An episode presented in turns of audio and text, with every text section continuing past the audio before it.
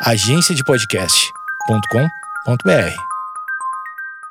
Bom dia, amigos internautas! Está começando mais um Amigos Internautas, o podcast com as notícias mais irrelevantes da semana. Eu sou Alexandre Níquel. Alexandre Níquel, você já sabe. N-I-C-K-E-L. Axé, meu povo! Eu sou o Cotô, arroba Cotoseira no Instagram e arroba Cotoseira no Twitter.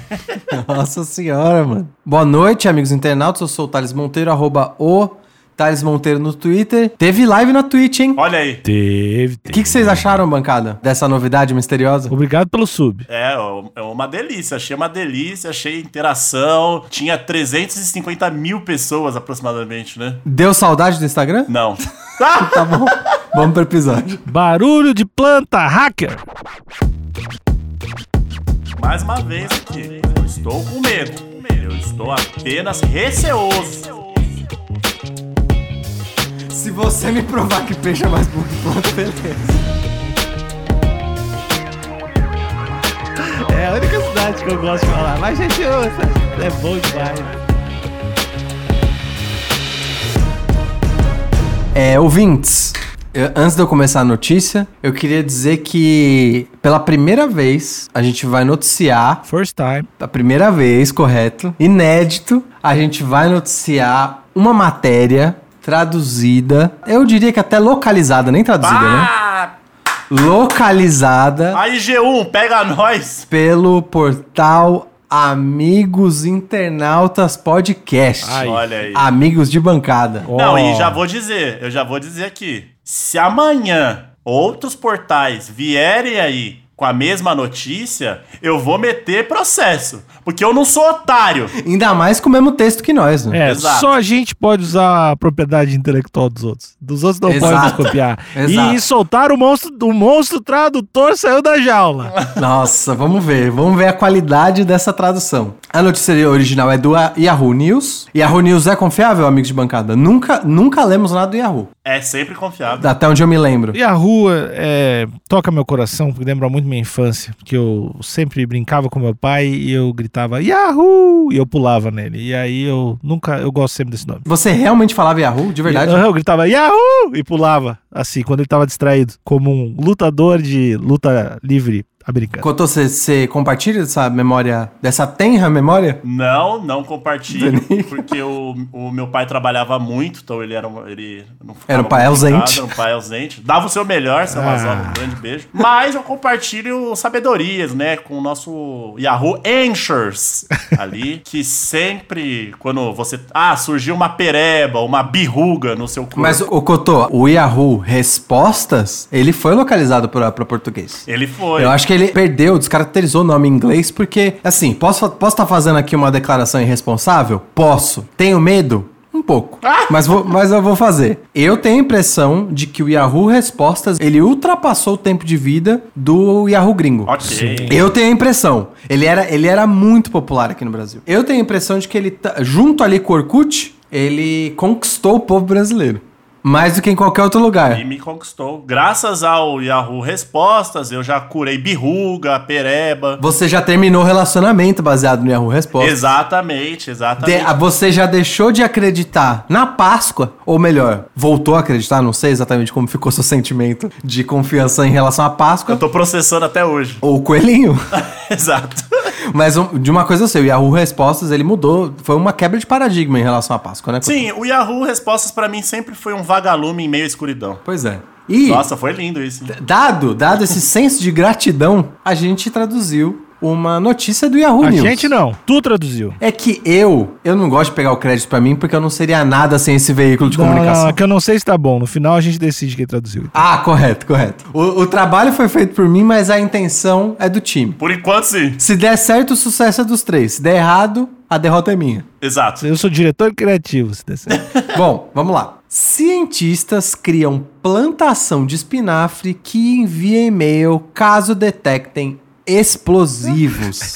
Amigos de bancada. O ser humano é zica demais. Demais. O ser humano, quando quer, Ele é foda. Eu não gosto da humanidade. Eu não. Vai tomar no cu. Sempre tem Vai alguém que tomar fala. no cu. Eu odeio a Ah. humanidade. eu Odeio homem. Ah, toda vez que eu. Quanto mais eu conheço os homens, mais eu gosto do meu cachorro. O seu cachorro faz é, espinafre e mandar e-mail? Ah, Não, eu tô. Na quarta vez que eu disser a palavra nanotubo nessa notícia, você começa a questionar a de eficiência de, Deus. um cachorro. Você fala, não, peraí. Pelo amor de Nanotubo de, carbono? Mas pera, não vou também me adiantar. E, e outra coisa aqui, desculpa, eu tô incomodado. Essa frase de quanto mais eu conheço os homens, mais eu gosto do meu cachorro, eu já vou dizer aqui que a galera usa isso, mas tá fora de contexto, hein? Tem um contexto gigante por trás. Vamos pesquisar. Primeiro que é uma comparação assimétrica, Exato. que um cachorro jamais se propôs a substituir o lugar dos humanos, e sim os humanos que forçaram o cachorro a se colocar nessa posição, Exato. de substituir gente. E, e essa comparação, amigos, pra dizer o mínimo, ela é leviana, né? Eu não, ac- eu não acredito no conceito de cachorro. Bom, mas a notícia é sobre planta. Ok. Essa Que é o notícia. cachorro do mato. é- essa notícia é, é do colaborador do Yahoo chamado Rob Vaughn. E essa notícia é do dia 3 de fevereiro.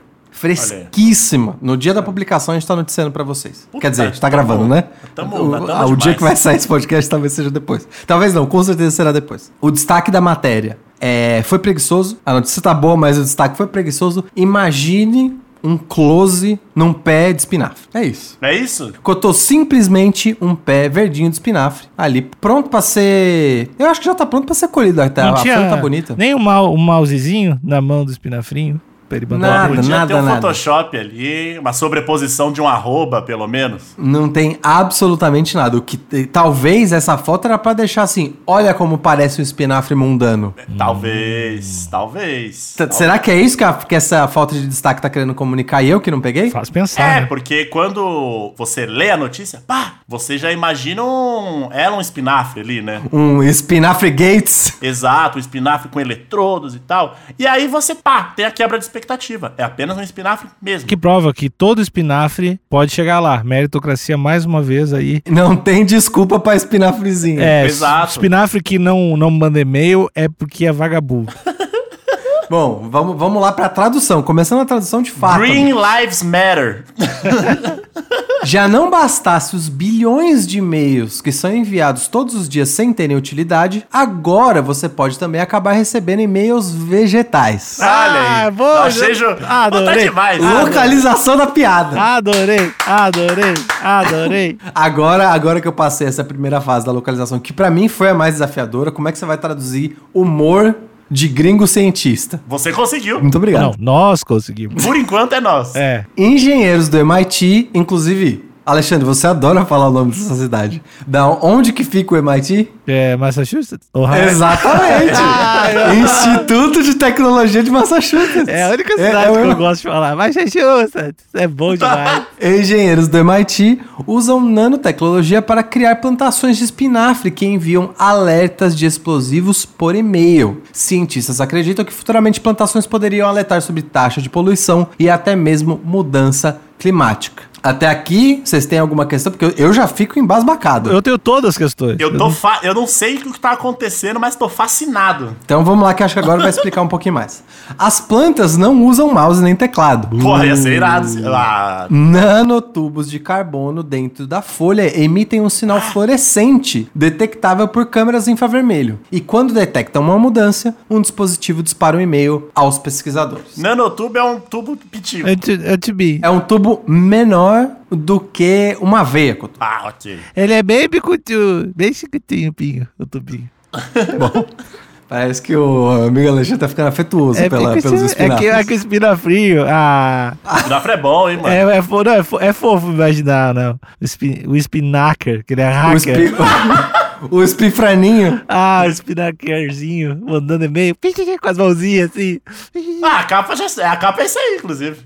Segundo cientistas, as plantações podem fornecer alertas valiosos. Os nanotubos dentro das plantas emitem o sinal quando detectam nitroaromáticos na água, um componente que é frequentemente encontrado em explosivos. Essa tecnologia não é única. É parte de um campo em ascensão, onde componentes eletrônicos funcionam como parte da planta, Caralho. chamadas plantas nanobiótica. Pá! Uou, Nós estamos fudidos. Nós estamos fudidos. As plantas. Pois vão- é. Então, recapitulando, o texto tá bem condensado. De novo, foi, foi trazido de um texto em inglês. O lance é, tem uns tombinhos muito pequenos que ficam ali olhando a água, sentindo o cheirinho da água. Os nitroaromáticos. Quando eles veem que tem uma mudança, Epa! eles disparam um negocinho. Uepa! Um negocinho infravermelho, que é a mesma tecnologia do controle remoto da televisão. Então é quase como se eles mudassem de canal.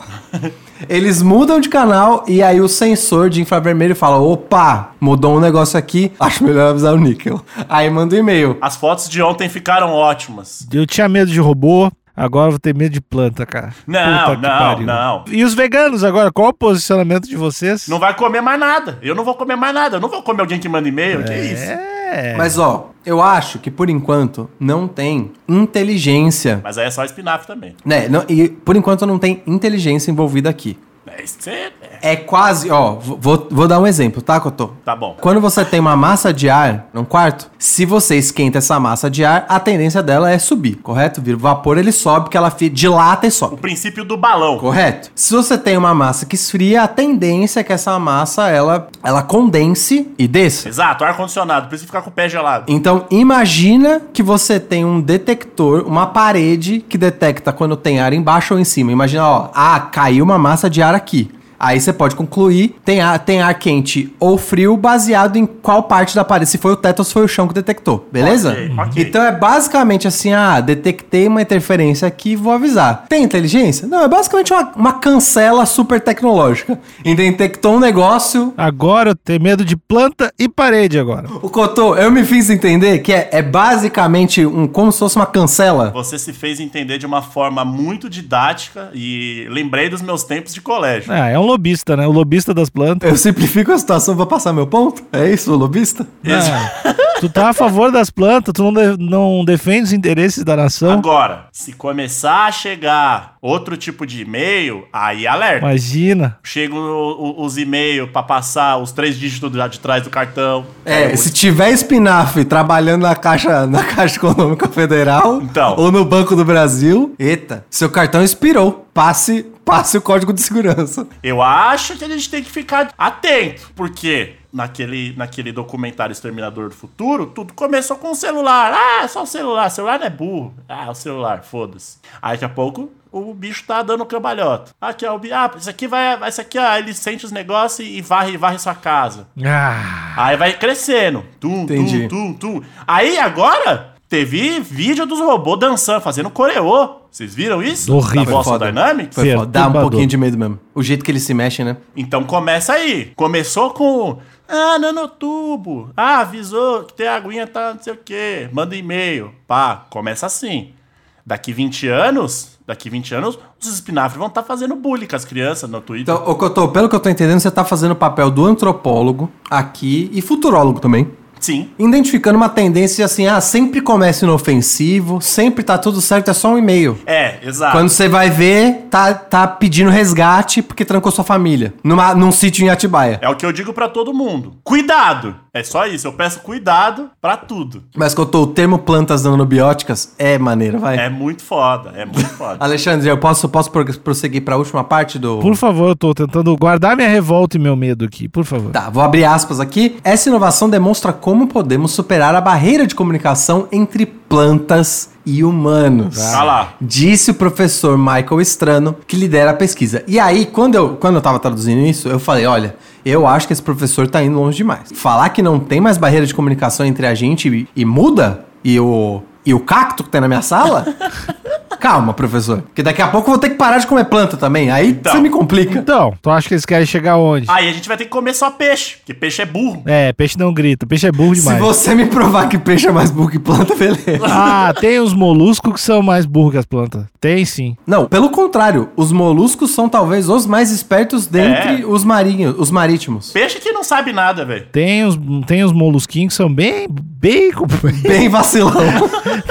Tem uns bichinhos lá que, ó, é de, de se É de espantar dar que tá dó. vivo. É de se É de espantar. dar dó. Me falaram que tem uns moluscos lá que você fala, ah, tô com seu filho aqui, é resgate certo. É. Deposita Eles nunca percebem que é trote. Tem uns moluscos que acreditam até em terra plana, inclusive, eu vi, vi dizer. Mas as plantas, as plantas que são os perigos, elas, elas fizeram. É tipo o Ronaldinho Gaúcho, olhou pro lado e passou pro outro. Fizeram a gente olhar pros robôs. É os robôs aqui, olha pros robôs. Enquanto isso, nós lá, só no e-mail, só nos cadastros, pegando a senha da Amazon Prime, fazendo os negócios. As plantas são as graças, cara. Invadindo conta de banco. É. Bom, vou abrir aspas de novo aqui pro professor Michael Strano. É só ele que vai falar agora, tá? Ele é o chefe de pesquisa, ele, só ele que fala. Plantas são ótimos analistas químicos. Olha Ah que maldito. Já começa a dar profissão. Já. Já vai sindicalizar a planta agora. Plantas são ótimos analistas químicos. Elas têm uma extensa raiz conectada ao solo, constantemente avaliando a água no solo. E tem uma forma autossuficiente de transporte de água até as folhas. Plantas são ambientalmente responsivas e elas conseguem prever secas, por exemplo. Esses resultados revelam a aptidão de plantas até selvagens funcionarem como monitores químicos que conseguem comunicar a dispositivos externos em distâncias extraordinárias. Esse até selvagem não foi meio pejorativo? Até selvagens. Eu acho que não foi pejorativo, Couto, porque dá a impressão que esse espinafre teve que ser um espinafre modificado. Playboy, playboy. E que teve que ter sido criado em laboratório. Um espinafre privilegiado. Você tá dizendo que alguém que nasce em laboratório e é cultivado por cientistas é privilegiado. Não, não, não. Nunca quis dizer isso. Eu Então tá aqui. bom. Eu não estou aqui. Não, é que dá a impressão que parece que é só um espinafre muito específico, modificado, que vai ter esses nanotubos. O que ele tá querendo dizer é que é a extensão desses, dessa nanobiótica se alcança até plantações é, selvagens, né? Você pode chegar num, num bioma que já tava lá e colocar os nanotubos. Ah, cara. Dá um pouquinho de medo, né? A ciência dá um pouquinho de medo em nós ignorantes, às vezes. Mas que ia ser legal você ter. Ó, a gente, a gente coloca antena em tudo que é lugar, coloca satélite em tudo que é lugar. A gente só fica enchendo o mato e os lugares de concreto, metal e fio. Você saber que você pode manter um bioma intacto e que aquele tequinho de mato vai te avisar se vai ter seco, coisa do tipo, é maneiraço, vai. Você trocar uma antena que vai usar meia tonelada de cobre pra te avisar um negócio versus uma hortinha, o que, que você prefere? Eu prefiro que não tenha um estilete na garganta do meu filho com espinafre segurando. Mas eu acho que isso é pedir demais pra você. Você só vê a visão do espinafre, né? Não tem, não tem outro lado. Você, você tá me colocando nesse balaio de gato e eu não tô. Eu tô aqui trabalhando sempre com bom senso e a minha, o meu- o meu único medo é que é o seguinte. Você dá muito acesso aos robôs, por exemplo. Eu vou, eu vou falar dos robôs, vocês vão entender o porquê. Você dá muito acesso aos robôs. Aí o que, acontece? O robô tem acesso à internet. Aí você vai ver o que, que a galera faz com o robô, que é cada coisa, dá paulada, chuta o bicho. Aí o robô é, escraviza o, o robô né? Então o robô já fica com medo ali e fala, vou me defender. Aí você começa a dar acesso à internet pra planta. Porra. Aí A planta vai ver o que a gente faz com a natureza. A planta digita suco verde. Imagina o pavor que dá. Então, caralho, estão jogando minhas primas, meus primos, meus eu- eu Cotô não ficou tenho- sem palavras. Eu não tenho nem Ó, palavras. Amigos de Imagina. bancada. Não, não. Eu quero, eu quero não, na não, não, não, não. O que, que é isso? Imagina você ver uma- um seu semelhante sendo colocado dentro de um copo, sendo totalmente esmigalhado e bebido. Que isso? Eu já vi isso com um semelhante. E não aconteceu nada. Eu tô muito bem hoje em dia.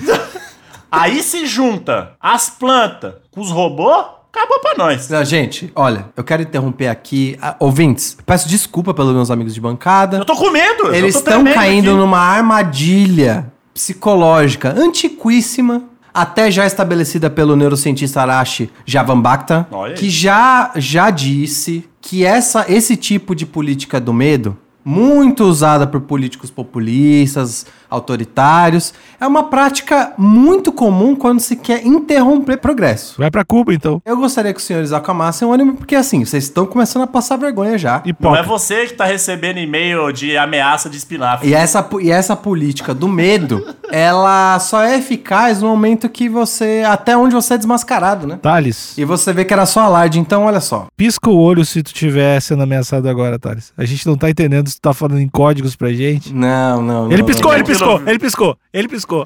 Amigos, pe- eu acho que a gente tem que ter uma visão progressista, olhando pro, pro futuro, e não esse medo retrógrado. Não, eu não, eu não tô, mais uma vez aqui, não estou com medo. Eu estou apenas receoso. e eu acho que a gente tem que tomar as devidas precauções aí, porque eu já não gostei desse, desse cara. Como é que é o nome dele? O pesquisador? O pesquisador. Ou o neurocientista que eu citei? O pesquisador é o Michael O Strano. Michael Strano, às vezes, pode se achar ali fodão. Professor Michael Strano pra você. Tá, não, que seja diplomata Michael Strano. Eu não me importo com o que ele faz. Eu, te, eu me importo com o que ele pode fazer. Porque assim, às vezes ele pode estar tendo muito poder em mãos e querendo usar pra dominar, fechar com as plantas e dominar o planeta ali com as informações que as plantinhas vai passar pra ele. E aí fazer nossa caveira pras plantas. Eu não sei, eu É. pé atrás. Couto, posso esclarecer uma coisa, Nick? Por Antes, favor. antes, antes de qualquer outro argumento, o termo receoso é o substituto de medo pro, pra hétero, pros héteros. Porque, é, até onde eu entendo, o hétero não sente medo, né? Nunca sentirá. O medo ele só te afasta do seu objetivo. Então o hétero, ele no máximo fica receoso. É, ele fica com o pé atrás. É, se O outro cara, pezinho- se outro cara pezinho- chega muito perto dele, daí ele fica receoso. É, ele fica com o pé atrás só. E lembrando que esse pé calça sapatênis. O pé de sapatênis atrás. Entendi. Mas medo jamais. Medo Entendi. É jamais. só, é só queria estabelecer. Até, às vezes eu tenho alguns problemas de semântica que eu gosto de estabelecer qual que é o parâmetro aqui com a bancada, mas pode prosseguir, Alexandre. Eu só queria trazer uma solução, porque a gente ficou falando aqui desse acontecimento bárbaro da ciência e eu vi que o Thales já está recebendo dinheiro ou ameaças ou os dois, então ele é um lobista plantista, que, né, que todo mundo conhece. Eu acho, minha sugestão aqui é sim bombardear a Amazônia. e, e destruir todo o bioma, o pulmão do mundo pode ser o pulmão do demônio. Esse é meu slogan. Couto, você quer acrescentar alguma coisa antes de eu dar o meu último parecer? Eu acho que todo radicalismo ele é ruim. Eu acredito que a gente tem só que acabar com os espinafres letrados. Hum. Os tecnopinafres. Os hackers a gente tem que acabar com eles. Agora, as- os outros leguminosos. Leguminosos, é, os tubérculos. Tubérculo é burro, então pode manter. Tubérculo é burro e é uma delícia, então tem que manter. Agora, espinafre. O espinafre tá aí, ó. Tá aí, tá aí criando um imaginário popular há muito tempo. Com Popeye. Ah, espinafre é bom, espinafre deixa forte. Vai saber se já não era o espinafre que tava tentando colocar isso na nossa cabeça ali, no senso comum de que o espinafre é a coisa boa. Eu não confio em espinafre, não. Espinafre bom é espinafre morto. Bom, eu só queria novamente me desculpar pelos meus amigos de bancada Cagão. e dizer que eu traduzi com orgulho essa notícia e eu tô do lado da ciência, da nanobiotecnologia e não só da nanotecnologia. E no momento que eu puder comprar um espinafre com nanotubo que já vem com tempero dentro do nanotubo, eu vou comprar pra comer. E aí o, o espinafre que vai estar dentro da sua barriga vai estar passando um monte de informação aí pra Amazon. Ele, ele vai ele vai estar vendendo a minha flora intestinal Exato. pra Amazon. Exato. Olha, tem, tem, tem diferenças que, que são me- melhores a gente a gente tentar esquecer. Essa vai ser difícil, mas a diferença de opinião que a gente tem, eu, o Thales, o Cotô, a gente vai ter que trabalhar fora do episódio, porque tem coisas que a gente precisa dizer um pro outro que não podem ser gravadas. Então, eu não sei se eu tô me antecipando aqui, mas acho que é o momento de encerrar. Sim! Encerrar sim e tratar essa hipocrisia lá na rua. E depois a gente volta de cabeça fria. Bom, então até o próximo episódio e vamos ciência. Boa noite. Fogo na Amazônia!